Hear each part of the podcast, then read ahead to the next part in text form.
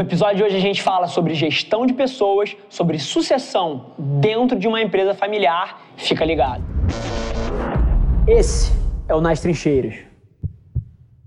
O assunto de empresa familiar é um assunto que eu sou apaixonado. E vindo de um lugar, porque as pessoas falam muito mal de empresa familiar. Falam primeiro da bagunça, da falta de resultado, falam dos atritos internos, das brigas de ego. E eu vivo uma realidade onde eu nunca vi nada disso. Eu acho que sucessão familiar, como qualquer coisa, não tem uma regra de ouro. E eu bato muito nessa tecla, as pessoas querem uma fórmula de bolo, uma conta de padeiro que dê certo para todos os ecossistemas, isso não existe. Então, cada empresa, cada situação vai ser diferente. E aí tudo vai depender do seu objetivo. A minha opinião sobre sucessão familiar vai depender do objetivo daquela família. Se o objetivo da família é resultado, é a perpetuação do negócio, é a expansão do negócio, sucessão familiar vai ter que ser muito bem pensada e inclusive cogitado que os sócios não sejam gestores, porque na, várias das vezes as pessoas mais talentosas dentro daquele ecossistema ali não vai ser o filho filho do CEO, não vai ser o filho do acionista majoritário. E se o objetivo é andar para frente, isso tem que ser levado em consideração. Mas agora eu queria fazer umas aspas muito importantes aqui, porque cargo e título não significam poder dentro de uma corporação.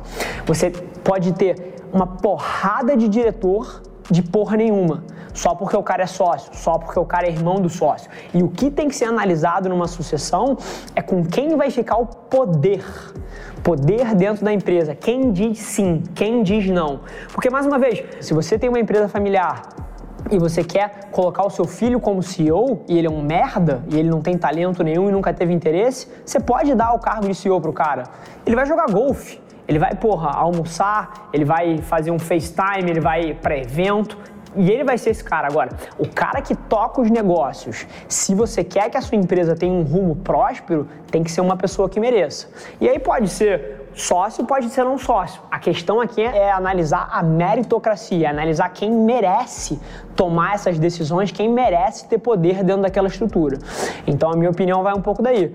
Mas agora, não necessariamente o objetivo de um fundador ou de um sócio é que a empresa se perpetue da maneira mais próspera. Ele pode dar um brinquedo para o filho dele. E aí, Deus salve aqueles funcionários, Deus salve aquela estrutura. Mas tudo vai depender do objetivo. Se o objetivo for prosperidade, o projeto de sucessão tem que passar por um conceito meritocrático, de quem merece estar ali. E talento não é uma coisa tão óbvia. Então não é porque o irmão é o irmão mais velho, porque trabalha há mais tempo, que tem que pegar a presidência, tem que pegar a liderança. Quem tem que pegar a liderança é quem traz mais resultado, quem tem mais talento para liderar aquele grupo. Agora, tudo vai depender do objetivo e tem que ser olhado caso a caso e eu não tenho audácia de querer dar um ponto final aqui sem saber o contexto que você está inserido. RH é o meu tema favorito. Eu posso gostar de marketing, eu posso gostar de vendas, mas pessoas é um tema que eu sou obcecado. E liderança é uma coisa que eu acho que não é que seja básica, porque é difícil pra caralho de acertar, mas eu acho que as pessoas olham pelo ângulo errado e eu acho que a maioria das pessoas erra a forma de gerir os outros porque elas estão preocupadas com o que elas querem. E não é assim que funciona. É tão simples quanto isso. O equilíbrio entre você ser duro e você ser compreensivo é muito fácil de você entender. A partir do momento que você entende quem é a pessoa que está do outro lado, a maioria das pessoas seta um padrão. Ah, é esse nível de resultado que eu quero, é esse nível de comprometimento que eu quero aqui nessa empresa. Só que as pessoas são diferentes. E na hora que você rotula como todo mundo tem que ser pelo seu processo, você não está deixando espaço para as individualidades, você não está deixando espaço para as pessoas serem bem-sucedidas, porque a sua verdade provavelmente não é a verdade dos outros. Então, o equilíbrio entre ser duro e ser compreensivo tá no que você espera da outra pessoa e no que ela está disposta a dar.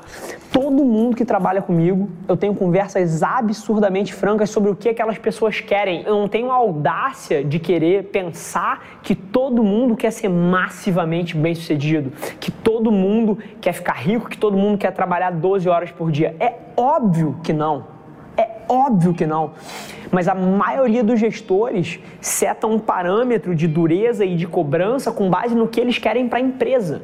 Quando na verdade a melhor forma de você fazer isso, isso pode ser um pouco contraintuitivo, é você entender o que outra pessoa quer e aí você montar um processo no qual aquela pessoa vai ser bem sucedida. E é claro que isso passa pela seleção que você faz para as pessoas que vêm para sua empresa, mas mesmo dentro de uma equipe que tem objetivos parecidos e personalidades parecidas, você ainda vai ter aquele cara que quer trabalhar 16 horas por dia e aquele cara que quer trabalhar 10 horas por dia extremamente focado.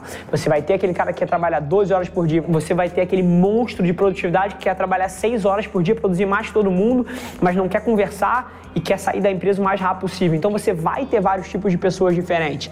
E o nível de cobrança e o nível de dureza em cada um tem que ser de acordo com o que você sabe que aquela pessoa quer doar de volta. Ponto.